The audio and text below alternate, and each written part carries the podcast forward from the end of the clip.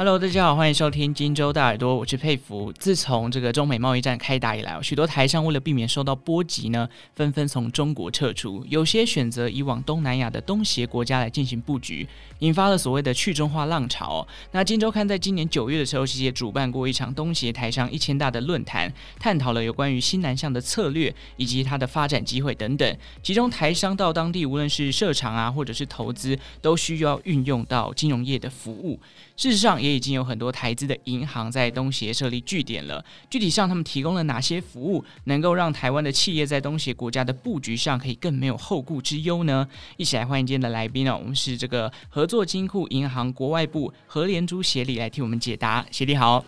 主持人好，以及各位听众大家好。好，协理啊，我想先问一下，其实关于东协这个组织的名字，大家会很好奇，就是具体上。东协国家啊，有哪些国家？因为我们之前在地理课本可能有听过这个名词，可是经过这么多的时间变化，这些国家的成员国有没有什么样的改变呢？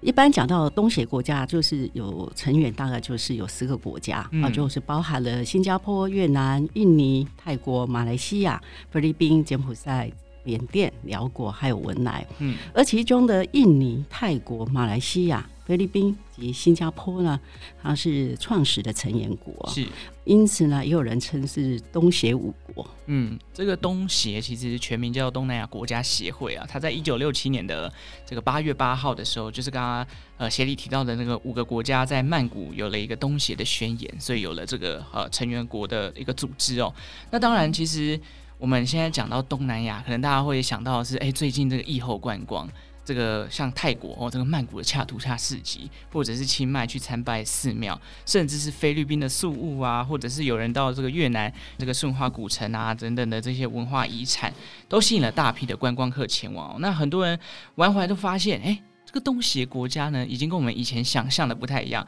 不管是这个基础建设也进步了很多，机场也变得越来越拥挤了，甚至可以在机场遇到这个哦台商啊，你台商也进驻了。这个我想问一下协理，东协国家到底在夯什么呢？对于观光客来说，便宜跟好玩可能是东亚国家的一个优点，但是我们换个角度来讲，在对于经商的台商人而言，有哪些地方是吸引台商的重点呢？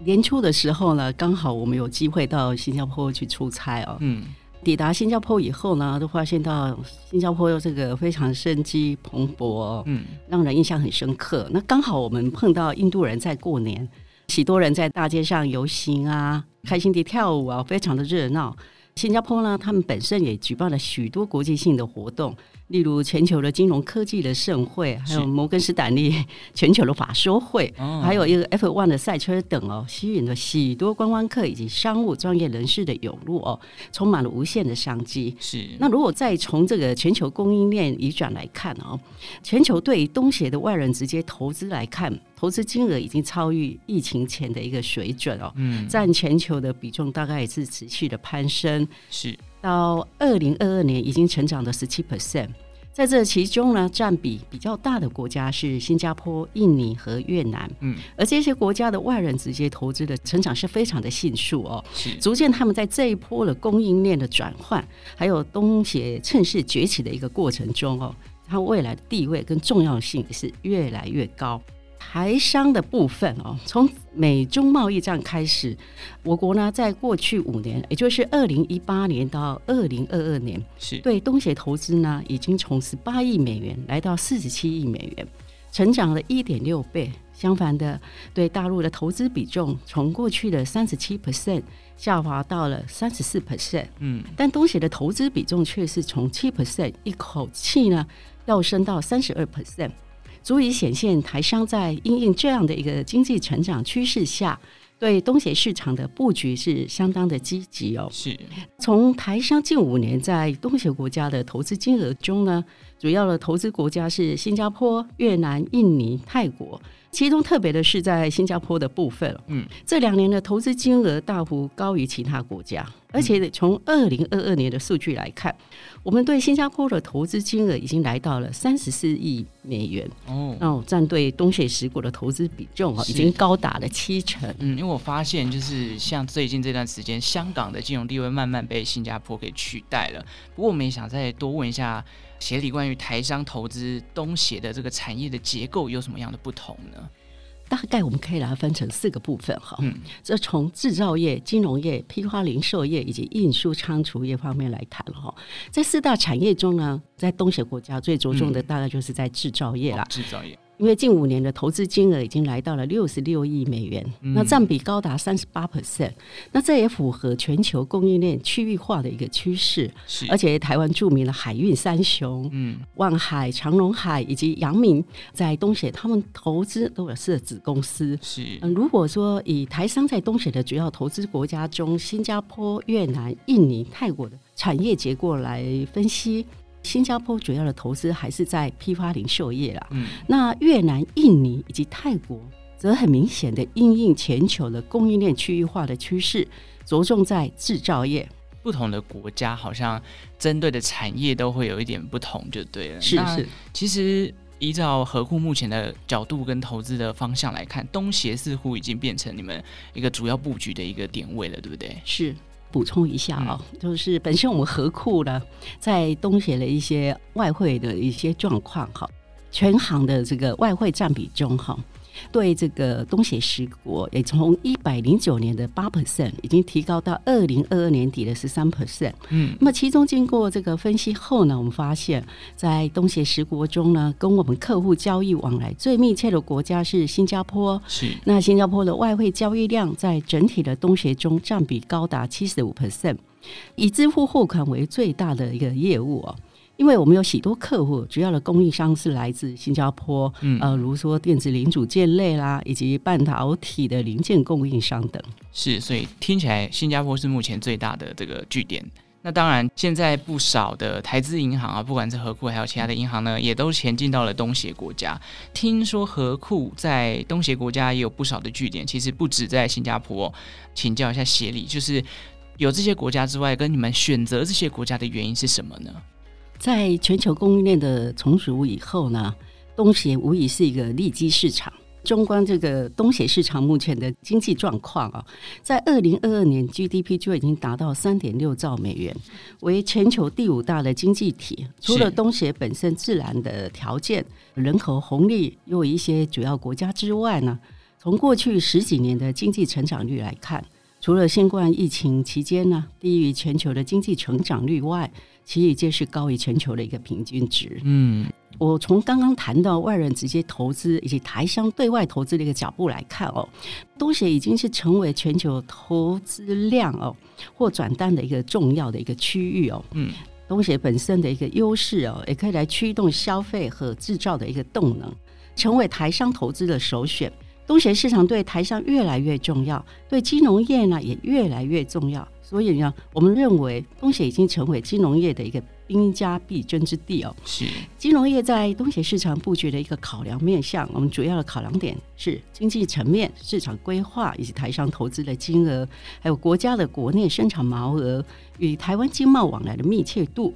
以及各国对外的一个政策啊，比如说对金融业是否保持开放的态度啊。嗯、那么这些是我们主要的一个考量因素哦。是那何库呢？东协是一个很重要的一个市场哈，嗯、呃，我们看好当地的一个经济的转型跟成长的潜力，在近十年里呢，我们深设了十八处的海外据点。其中呢，有时间呢，就位于东协地区。目前我们在菲律宾、柬埔寨、辽国以及缅甸都设有分支行或是办事处。是柬埔寨呢，是我们在东协中主要的投资国家。我们公司有一间金边分行及七间支行，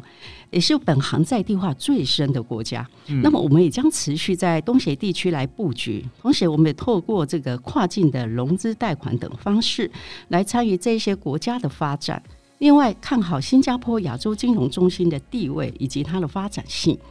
而故呢，也推动在新加坡来设立分行的一个规划。我们希望未来能够有机会在东协地区呢多一个据点，替更多的台商提供更好的服务。是 OK，所以在东南亚国家已经布局在不同的地方，然后甚至在未来也有在考虑再多设一些点去帮助台商在完成这些一连串的服务。当然，就像刚刚前面最开始讲的，这个去中化浪潮打开来之后，越来越多台商往新南向的方向去走，当然这个金融业的需求就会越来越高。我也想问一下协理，就是在合作金库这个在这些东协国家的时候，有提供台商具体上哦，可不可以跟我们分享一下有哪些比较便利的这个金融服务呢？依照我们本行当地据点哦，这些分支行它的回馈的一些资讯哦，嗯，我们发现到新冠疫情加速了东西它无接触金融服务的一个应用面哦，而且当地对于新型的金融科技的接受程度非常的高的，是，所以当地的数位金融服务呈现是跃进式的发展啊。举例来讲哦，像柬埔寨政府在二零二零年它推出的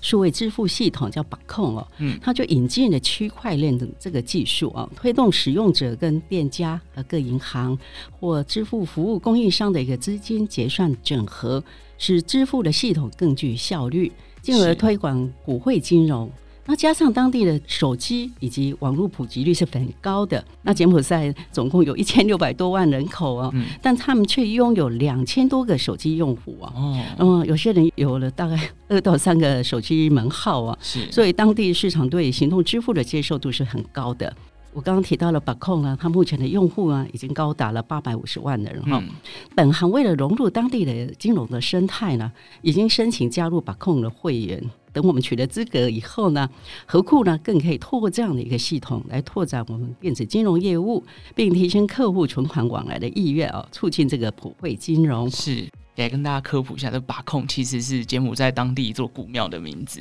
还有这个命名其实蛮有趣的哦。那当然，除了这个把控的数位支付系统积极要介入之外，还有提供哪些一站式的金融服务呢？何库为了有效能够协助这些台商在东协地区的一个投资哦，嗯，我们提供客户一站式的金融服务，我们积极有推广这个跨境金融业务。包含这个提供贸易的融资、资金管理、跨境汇款等全方位的金融服务，是来满足本行客户不断扩大的需求。而且我们也会善用国内外的金融服务网络，来提供给台商实质的一个帮助哦。那我从三个面向来谈哦，在资金管理方面哦，我们国内的银行就是国银嘛哦，它是可以善用这个信保基金作为担保，提供呢较低利率的一个贷款，来协助台商在东协国家设厂。而且何库为了全力来支援台商赴新南向地区的投资，我们定有一个新南向专案的贷款，跟中小企业信用保证基金、农业信用保证基金以及海外的信保基金合作，我们协助呢新南向国家投资者了，可以取得所需要的一个金融服务哦。第二个面向是从当地资源方面来看，哈，何库是积极的在东协国家来设立这个海外据点，提供台商当地的金融服务，而且本行是透过在东协地区的分支机构有效的一个沟通跟协调的机制呢，我们让各分支行呢能够及时的分享资讯、交换经验，跟在地银行呢相互合作等方式哦，提供台商更多元化的服务哦。嗯，那在在地资讯分享方面哦，何库是借由论坛或研讨会的参与，分享本行对新南向市场的一个趋势、投资环境啊，还有当地法规的一个资讯或看法，提供本行在地的一个观察哦及第一手的资讯。此外呢，本行也在各海外单位设有业务咨询的窗口。那我们透过丰富的这个实务经验与资源，结合国内外团队零时差的服务，嗯，提供本行企业客户呢，在公司设立、营运、投资、设厂等财务面。咨询面的一些协助是 OK，听起来这三个面向，其实第一个我们提供了这个比较低利的贷款，那可能海外投资上面比较没有那么大的杠杆风险。那相对我们在当地资源，其实也比较偏向在地化，让大家可以在当地就享受到国银这边提供的服务。另外就是对于市场的观察这一块呢，我们等下后面会请协力来稍微跟我们探讨一下，就是。不同的东协国家的一个现况，我们等下可以请协理来做分享。不过，我想啊，这个台商在人生地不熟、海外的地方，第一次到这边可能去做设厂跟投资，我觉得有一个台资的银行作为重要的靠山是非常重要的。也想问一下协理，在您的印象当中，有没有比较深刻的服务案例可以跟我们分享，也让台商做一个参考呢？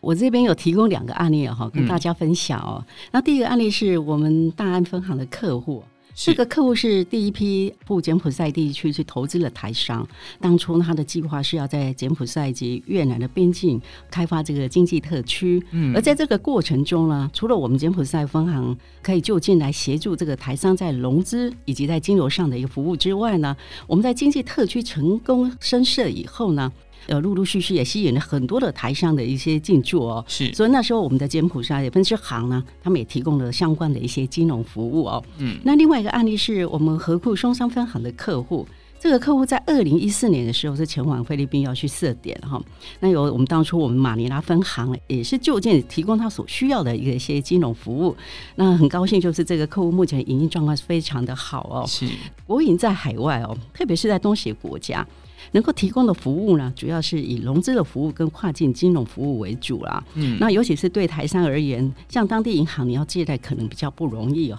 这时候呢，你就是更需要来仰赖国营来提供这样子一个金融服务。是。当地银行借贷服务，其实那边的法规啊，甚至是语言上面，都会有一道门槛要去处理。那当然，如果靠国营的金融服务的话，其实相对你就可以省略掉这些比较繁复的一些行政程序啦。当然，刚刚前面有提到，因为在这个一站式金融服务里面有一些关于在地资讯的分享，我想最后就来问一下协理，就是关于合作金库，其实在菲律宾、柬埔寨、寮国跟缅甸这四个东协国家都有设立分行啊，或者是帮助台商解决问题的办事处，想问一下，如果有台商想要在这段时间开始前往这些国家投资，就以您协理的观点来看，能不能跟我们分享一下现在在地的现况，跟你们在当地服务的一些经验谈呢？以下呢，我就针对我们海外哦，就是以上这些据点哦，他们所回馈的一个最新的一个市调啊，提供大家一些资讯啊。首先呢，我们来谈这个缅甸哦。缅甸它从二零二一年二月哦，缅甸军方发动的这个军事政变以后呢，当地的政局啊一直是处于较不稳定的状况哦。嗯，加上军政府对于今年八月又延续紧急状态一年。因此呢，该国的这个总统大选哦，持续被延宕啊，而且国际社会都不支持军政府哦，制裁的行为是不断的，如美国对缅甸进行银行的制裁，以及新加坡的大华银行也将要终止跟缅甸银行之间的一个业务联系哦。是，因此呢，在军政府政权不稳定下呢，武装暴力的冲突不断哦，这也会影响到经济回复正轨的这个时程啊。另外呢，目前呢，缅甸采外汇管制啊。资金汇出受到限制哦，以及缅币它大幅的贬值，进而导致这一些原物料的成本的上升啊，也提高了这个营运成本。而且当地的基础设施建设是不完备的，那么时常有一些停电的问题哦，使我们这个企业在这方面的经营是比较不容易的。因此，我们在这边是建议大家，如果说你要前往投资的话，先要去观察哦，这个政局是。是否已经是在处于一个稳定的状态了？要稳定下来就对了。呃，是是。接下来跟大家介绍是辽国的部分。寮国，在辽国方面呢，因为它对外开放的这个投资政策哦，不像越南呢跟柬埔寨是这么开放的，嗯，所以他们在外人投资的金额是有限的状况下，目前他们内需的市场还没有发展起来，而且他们的基础建设是有待加强的。多数的商品啊，出口都是依赖这个泰国啦或越南的港口跟机场，是，所以他们的运输成本是偏高的，商业发展比较不容易啊。嗯，其次呢，是当地受到疫情及全球这个通膨的影响，货币呢是持续的在贬值，外汇存底偏低也是造成它外债负担沉重哦，以及它外部流动性风险增加的因素哦。嗯，而且它在国际信评公司啊，像穆迪啊，他们就已经把它从那个吹波。呃西呃调降到吹波呃西的那个马拉斯哈，而且同年在十月，他们也撤销了这个辽国长崎的一个外币信品哦，所以等于又被调降了。对，哦，是是的。哦，因此呢，我们提醒说，呃，大家要留意啦，要留意就是。寮国，它在二零二五年前哦，它是他们外债还款的一个高峰期哦，嗯、看他们的一个履约状况啦。那此外呢，他们中辽铁路也在二零二一年已经开通了。今年四月啊，他们也开放国际旅客列车啦。虽然有带来一些中国的旅客哦，但开通以来呢，辽国输往中国的这个货物却是有限的啦。因此，这个效益哈，还是要有待观察。是，接下来介绍这个柬国，嗯。柬埔寨地区哦，二零一四年是在中国大陆“一带一路”的政策的带动下呢，那陆资呢是大举的在柬国收购了土地，嗯，那台商的土地开发商也纷纷进驻。那么，在柬国人民跟海外投资客炒作不动产市场以后呢，金边啊、暹粒啊、哦西哈努克港等城市的地价是飙涨的。嗯，但在新冠疫情爆发以后，土地的价格就有下调的一个迹象。嗯，加上疫情跟去年十一月解封，我们原本是预期哦，建国的这个内需市场跟它的经济状况啊。在今年初应该是要好转的。嗯，依照目前的情形来看，它内需市场跟它的经济状况哦，恢复的不如预期。嗯，哦，主要的原因还是在房地产市场哦，因为过去太仰赖这个外资哦，所以在外人投资还没有明确回流之下呢，当地的房地产的投资目前是不太好的。是，嗯，连带影响到它疫后复苏情形不如预期哦。嗯。所以听起来好像，呃，这个外资有点对于他们的目前的投资状况没有像疫情前来的那么好，所以还需要再继续观察就对了。对，那我再补充一下，那个建国他们的大选哦，是在今年的七月已经顺利结束了哦，嗯，将由洪生的长子洪马内接任这个总理的职务啊。是，那我们预期说新内阁他未来将走向比较积极的一个趋势了。因为大部分的新内阁的人员都比较年轻，嗯，而且都是拥有西方高学历的教育背景哦，因此呢，除了柬中的关系继续维持友好之外呢，要相信柬埔寨新政府跟西方的关系的改善将是可预期的啊。嗯，对柬埔寨未来的观察重点呢，应该也是着重在于新内阁它的一个政策方向哦，以及它观光产业的一个复苏情形。接下来跟大家介绍这个菲律宾的部分哦，嗯，菲律宾它当地的人。成本是比较低的啊，而且英语一直是他们的官方语言，在业务上是属于强势的成长，强劲的内需主要是来自消费者的支出、就业持续复苏和汇款的一个稳定的流入，而其他增长的动力包含国内经济活动乐观和商业信心改善带来了固定资本投资。服务业也因为国际旅游业的复苏，推动交通服务、嗯，住宿啦，还有餐饮服务的一个扩张。是依据这个世界银行最新的一个预测哦，二零二三年哦，菲国它经济的成长。将符合今年六 percent 到七 percent 的一个经济成长目标哦，但它的治安跟基础建设部分呢，特别是在缺水、缺电的状况，嗯，是大家前往投资的时候要特别注意的。嗯，那目前呢，我们有看到菲律宾呢提出了二零二三年到二零二八年的发展计划，那么强调他们的经济转型，这也是值得大家去关注的一个议题。嗯，是，所以四个国家听起来像菲律宾目前的状况是比较。值得期待。那当然，像缅甸、寮国还有柬埔寨，他们各自有像政策面的问题，或者是外资的投资问题，或者是政局，可能新官上任三把火，还有值得要观察的地方。但相对的，菲律宾可能有比较好的一个前景的状况哦。那当然，针对这四个国家以外，东协国家还有其他的这个部分，我们也想请协理针对东协市场来给我们的听众做一个提醒。好了，